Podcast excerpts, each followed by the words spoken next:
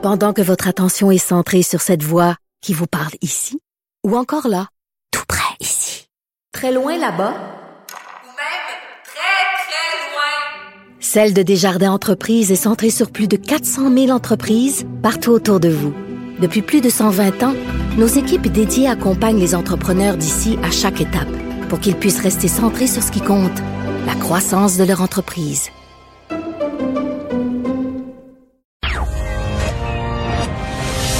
Mario Dumont, un vent d'air frais. Pas étonnant que la politique soit sa deuxième nature. Vous écoutez Mario Dumont et Vincent Dessureau.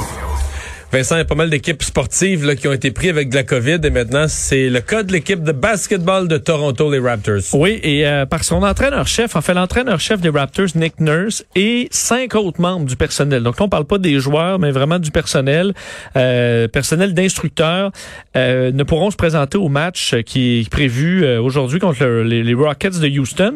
Ils sont soumis au protocole de la NBA en matière de COVID-19. Donc on n'a pas beaucoup de détails. Là. Quand on est dans le protocole, ça peut être de, de- de différentes façons. Euh, mais euh, ils pourront travailler à distance, c'est ce qu'on mentionne. Et leur retour, pour l'instant, euh, est à une date indéterminée. On aura un, bon, un point de presse avec les médias un petit peu plus tard ce soir. Alors, on en saura davantage. Euh, il y a eu quand même quelques problèmes de, de, de Mais ils vont pouvoir intervenir à distance? Ben, c'est ce que je non, mais je, je suis tellement d'accord. C'est c'est un mystère. J'ai jamais posé la question à un super spécialiste du, du football ou de la NFL.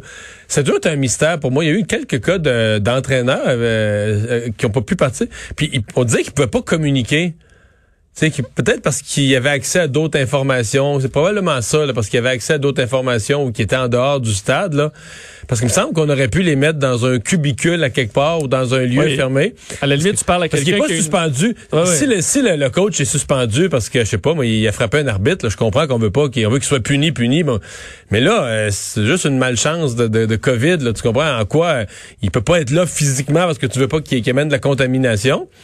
Mais euh, Vous pouvez avoir un adjoint avec une oreillette. Puis ben oui, ben oui, puis euh, faire ses calls, puis dire là, changer de stratégie, faites ceci, faites cela, faire des observations. En tout cas, Surtout que pour là, euh, le coach, ça lui donnerait une, une perspective intéressante parce que lui, il voit tous les angles de la télévision, ce que lui a pas d'habitude.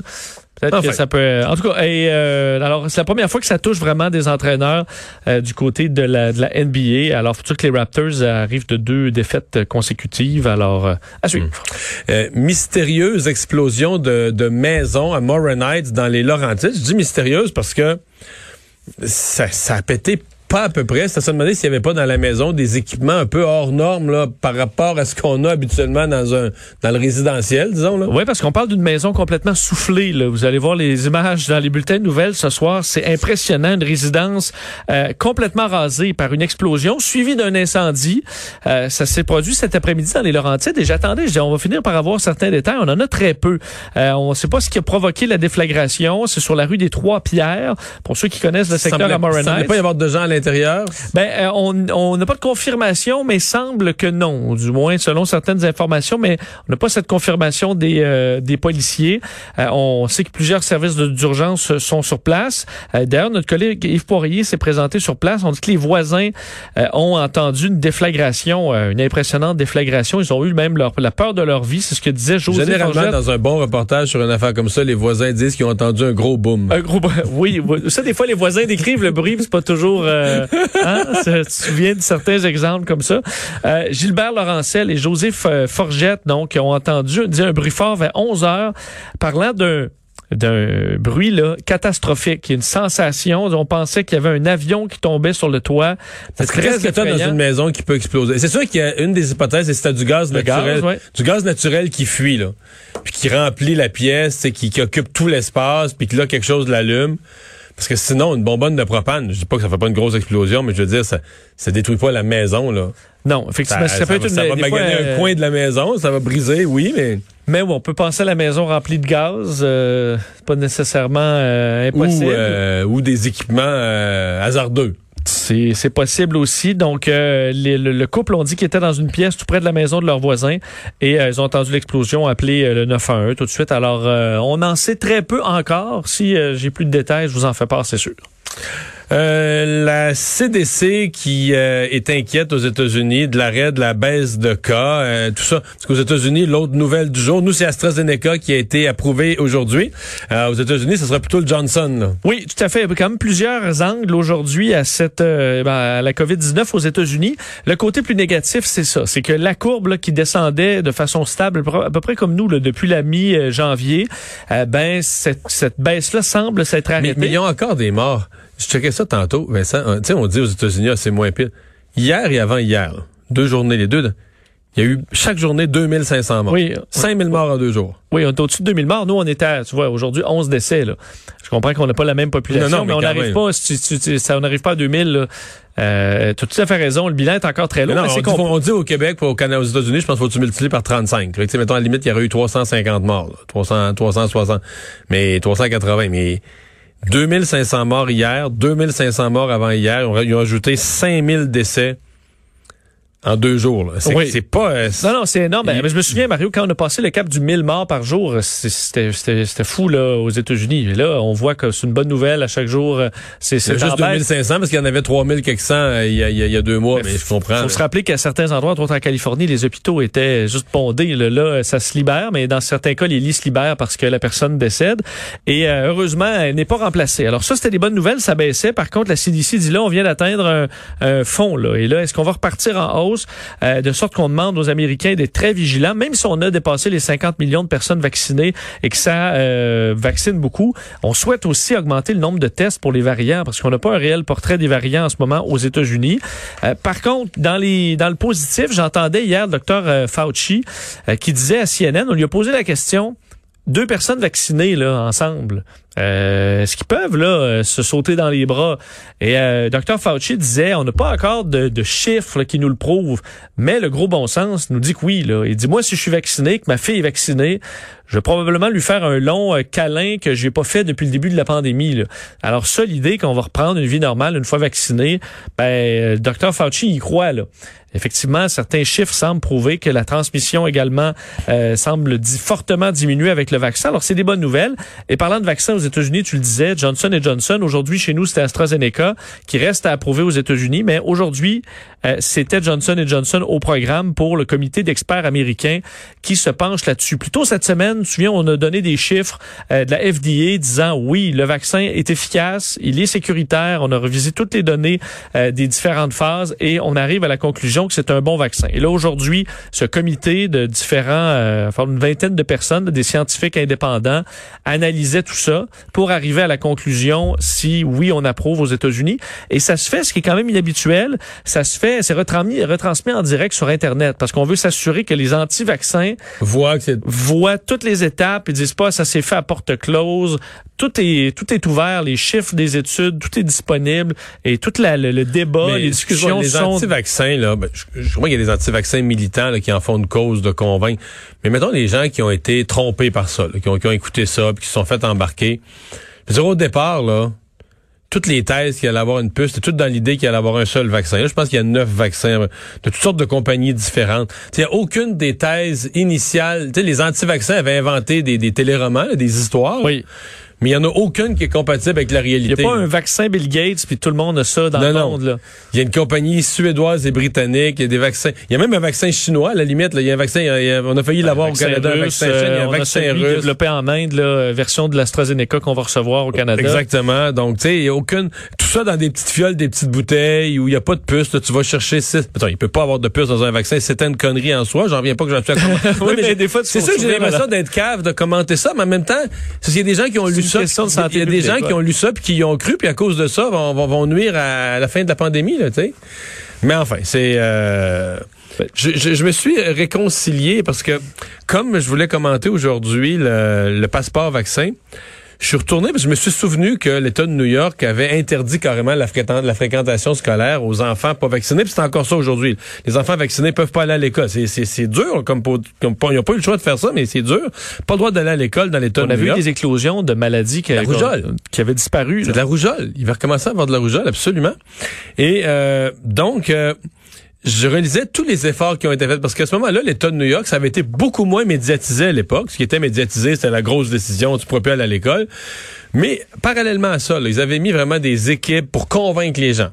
Et là, euh, bon, euh, c'était théoriquement, c'est des gens qui étaient convaincus d'un point de vue religieux. Là, les Juifs assidiques pour beaucoup, il y avait d'autres sectes aussi, euh, des groupes qui étaient très réticents.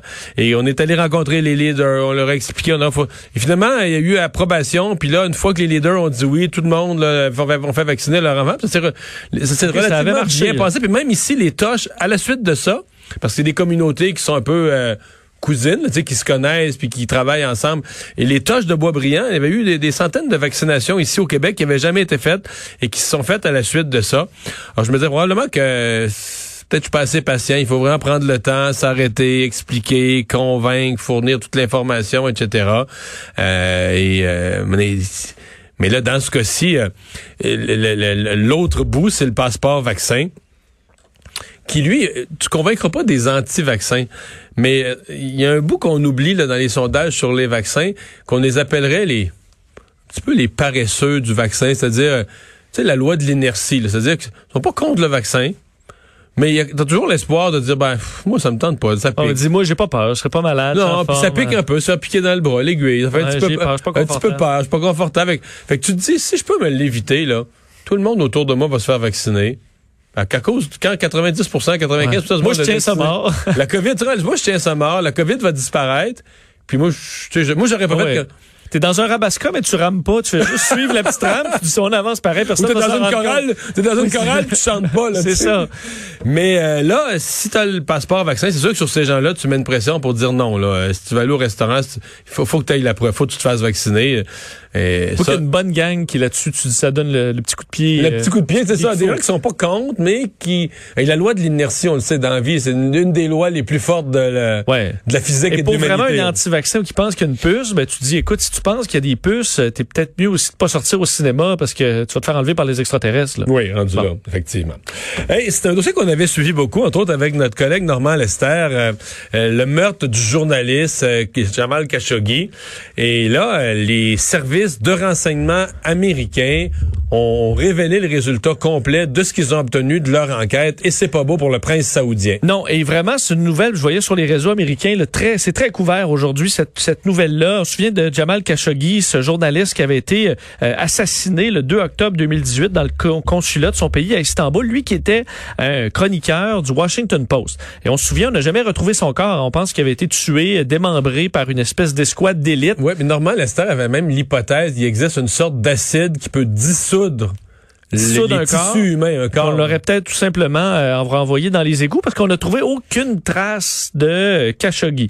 Euh, évidemment, plusieurs pointaient du doigt euh, Mohamed Ben Salman qui avait toutes les raisons parce qu'étant donné que Khashoggi... cette hypothèse que la que c'était diffusé, là, que l'assassinat était diffusé par cellulaire pour prouver au prince qui lui le regardait live. Euh, de sorte qu'on avait beaucoup pointé du doigt, mais sans, euh, au niveau des États-Unis, on avait été prudent à, euh, à l'accuser, surtout que Donald Trump avait pas voulu embarquer là-dedans. D'ailleurs, Mike Pompeo avait dit qu'il y avait aucune, dans le renseignement américain, là, aucune preuve qui disait que c'était Mohamed Ben Salman. C'était visiblement faux, parce que Donald Trump avait refusé qu'on rende public un document secret du renseignement américain qui vient vient d'être déclassifié à la demande de Joe Biden. Et ce qu'on retrouve dans ce document, euh, c'est vraiment euh, un lien direct entre le meurtre et euh, le prince héritier d'Arabie Saoudite. Ce qu'on dit là, je te lis un extrait. Nous sommes parvenus à la conclusion que Mohamed Ben Salman a validé une opération à Istanbul en Turquie pour capturer ou tuer le journaliste saoudien Jamal Khashoggi. Le prince héritier considérait Khashoggi comme une menace pour le royaume et plus largement soutenait le recours à des mesures violentes si nécessaire pour le faire taire. La Maison-Blanche, donc, qui annonce des mesures euh, qui allaient être dévoilées là, bientôt sur, euh, en fait, euh, contre l'Arabie Saoudite. J'ai vu le secrétaire aux Affaires étrangères dire quand même que le, ça restait un pays allié. Tout à fait. Mais d'ailleurs, Joe Biden le dit parce que les deux se sont parlé hier, Joe Biden et Mohamed Ben Salman. Oui, Joe Biden a amené le sujet là des, des droits humains et, et compagnie, mais en répétant. Comment tu dis ça à quelqu'un? Hey, Nous là. T'as assassiné un journaliste, vous avez fait fondre son corps dans l'acide. C'est pas, pas beau, ça. Faudrait éviter de faire ça. J'ai l'impression. T'as tout à fait raison. Comment t'abordes une telle chose, Euh, Oui, tu as tout à fait raison. Et euh, par contre, il a répété, Joe Biden, euh, Joe Biden qu'on allait aider l'Arabie saoudite à défendre son territoire contre les groupes pro-Iran, parce que ça, c'est le vrai ennemi, l'Iran, Ben oui, pour les. États-Unis. Mais les, euh, c'est un ami euh, gênant, l'Arabie saoudite. Alors, travailler avec ces deux-là, c'est très compliqué. C'est-à-dire quand même qu'aujourd'hui, il y a eu euh, décision là, de restriction de visa pour 76 Saoudiens qu'on associe à des menaces, à des attaques contre des dissidents ou des journalistes à l'étranger. Mais c'est euh, c'est une patate chaude quand même, euh, l'Arabie saoudite. Mais Joe Biden, visiblement, est pas inactif parce que ça, c'est lui qui l'a approuvé, sachant que ça allait quand même euh, pas aider les relations avec l'Arabie saoudite. Il y a eu des Mais en fait, probablement que le fait de le révéler, c'est déjà lui, c'est sa façon d'avertir le régime saoudien. J'en ai marre, là, tu sais. euh, C'est ce que je comprends aussi. Et aussi pour montrer que Donald Trump et Mike Pompeo disaient pas la vérité là euh, auparavant, qui est pas nécessairement surprenant. Mais je veux euh, dire qu'il disait peut-être pas la vérité non plus, qu'il disait qu'il avait gagné l'élection, qu'il avait eu euh, sûr que là-dessus, pas la feuille n'est pas euh, n'est pas blanche. pas vierge, ouais. Tout à fait. Euh, Puisqu'on parle de- des États-Unis Donald Trump, euh, dimanche, il sera conférencier dans une grande conférence des, confé- des conservateurs américains en Floride qui est déjà en cours. Là. Oui, depuis aujourd'hui, ça commençait le CPAC, le Conservative Political Action Conference, un grand événement de la dro- droite conservatrice de- Euh, donc, on est là. C'est souvent pour les républicains, là, c'est vraiment le côté beaucoup plus euh, à droite. Ça fait pas l'unanimité, même chez les républicains, le CPAC.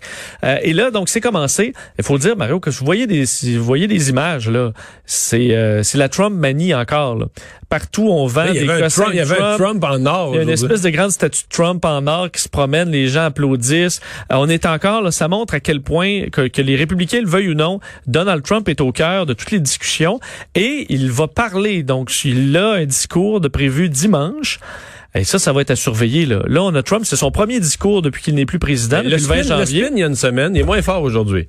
Mais le, le spin, il y a une semaine, c'était qu'elle a annoncé carrément Oui. son retour pour 2024. Là, ça s'est comme calmé, qu'il pourrait, il pourrait simplement prouver qu'il est encore un incontournable. ou le sous-entendre, effectivement. Mais on s'entend, Trump, pas, de- pas de télésouffleur, là, euh, qui n'est plus président, qui est enragé, là, visiblement. Écoute, euh, je- tout ce qu'il peut dire Je dimanche... pense qu'il pourrait être moins modéré, moins raisonnable que d'habitude. ben écoute, ça, ça- à mon avis, ça va être quelque chose à voir. Euh, rappelant que Mitch McConnell, le leader euh, du euh, républicain au Sénat, a dit qu'il allait app- appuyer Trump absolument s'il se présentait en 2024, alors que les deux s'envoient Alors promener qu'il l'a tenu entièrement responsable. du siège du Capitole. Là, il voterait pour lui comme président. Mais ça, sérieusement, McConnell est en train de perdre toute sa crédibilité dans tous les camps. Là. à quel point tu peux faire des volte-face, puis être la girouette, là, vraiment, c'est, on dépasse Non, les limites. Et euh, petite parenthèse, pour vous montrer un peu, euh, euh, au- aujourd'hui, là, j'entendais à la conférence, euh, on- les, les- les- les responsables de la conférence ont dû monter sur la scène pour demander aux gens de porter leur masque. Et ils se sont fait huer. Parce qu'ils expliquaient que nous, on est au, dans le parti, là, on, on veut respecter la loi et l'ordre. On respecte aussi la propriété privée. Là, on est dans un hôtel. L'hôtel a des règlements. On n'est pas chez nous. L'hôtel dit qu'on doit porter le masque. Alors, je vous demanderais de porter le masque. Puis là, ça gueule. Puis. C'est, c'est quand même ça, ce qui se passe euh, pour certains Américains. Alors, CPAC, ça va durer jusqu'à dimanche. De quoi aura l'air notre vie en 2030? Ouais, un petit mot là-dessus. Euh, Une compagnie euh, dans le domaine du numérique là, qui s'appelle Densu publie un rapport. Ils ont analysé leur vision pour jusqu'à 2030, en donnant entre autres des dates là, à ce qui s'en De l'évolution de technologique. l'évolution technologique. Et je vais vous donner quelques dates sur ce qu'eux prévoient qu'on verra arriver dans les prochaines années, du plus près, là, 2021 jusqu'à 2030. Euh, 2021, les exosquelettes, entre autres pour les personnes qui ont des problèmes, euh, qui sont en fauteuil roulant, par exemple. Alors, l'arrivée des exosquelettes, là, ce serait pour d'ici la fin de l'année. L'exosquelette vient de perdre tout le monde. Donc, des, Bon. des, des, autres, des autres remplacements, ni plus ni moins. Ben, en fait, c'est un squelette mécanique à l'extérieur du corps. là. Donc, tu deviens en quelque c'est comme un peu des jambes robotiques, mais qui longent tes, tes, tes jambes. là. Alors, euh, c'est un squelette extérieur qui te permettrait de marcher, par exemple, au lieu d'avoir une chaise roulante. Il y a déjà plusieurs compagnies qui travaillent là-dessus. C'est assez évolué. C'est Donc, 2021. 2021. Euh, également, euh, les gouvernements qui s'attaquent aux médias sociaux contre la désinformation. Puis on le voit, on est déjà dedans. Ça, c'est assez quand même euh, peut-être sécuritaire. 2022. Euh, plusieurs compagnies dans le domaine de la technologie passeraient à euh, des semaines de quatre jours On dit sûr qu'eux voient que c'est une future tendance. On tomberait là, dans les compagnies, euh, les, les GAFA et autres, là, à euh, quatre jours semaine. Quatre jours, neuf, neuf- par exemple, travailler quatre jours, 9 heures, mais avoir une plus longue fin de semaine. euh. Exact, de trois repos, jours. On voit ça venir comme étant une tendance pour 2022. Tu crois ça? Ouais, ben, écoute, euh, on verra. Euh, également, 2022, les États, euh, l'Europe annonce une taxe sur la viande. Non. Ça, c'est pas impossible non plus. Je passe à 2024 où là, on commence à devenir un peu plus futuriste. Euh, Elon Musk, le Neuralink, qui est un des travaux qui se font d'implants dans le cerveau là, pour, dans le but de nous mettre des capacités informatiques ou du moins euh, numériques au cerveau, vont commencer Mais à... pour commander des appareils, par exemple? Non, euh, ça c'est pour le futur. Ce qu'on veut, c'est entre autres aider des personnes avec des, euh, des, des problèmes, par exemple, ou des paralysies, qu'on puisse avec des implants dans le cerveau. pour améliorer, le, compenser des problèmes de la personne. là. Exact. Et plusieurs années plus tard, là, on pourrait augmenter nos capacités, alors augmenter sa mémoire ou différentes facultés de vision avec des implants comme ça dans le cerveau. Ça commencera en 2024. Euh, bon, j'en saute quelques-uns. De 2025, ça, c'est un peu spécial. Extinction Rébellion deviendrait un parti politique transnational, donc un peu partout dans le monde. A des doutes. T'as des doutes? Euh, ensuite, la Avec comme chef Greta Thunberg. Ben, peut-être qu'il va avoir euh, sa majorité rendue là. Également l'utilisation massive de drogues de performance, euh, comme on voit déjà chez dans des euh, chez les étudiants. On dit 25 entre autres des étudiants américains utilisent différentes comme l'Adderall par exemple pour se concentrer. On verra un fléau de ça, là, toutes sortes de drogues dans le but d'être plus concentré, de apprendre davantage en 2026. L'alcool synthétique aussi pour 2026, donc qui permettrait d'être sous sans aucun effet secondaire euh, de poids ou autre. là.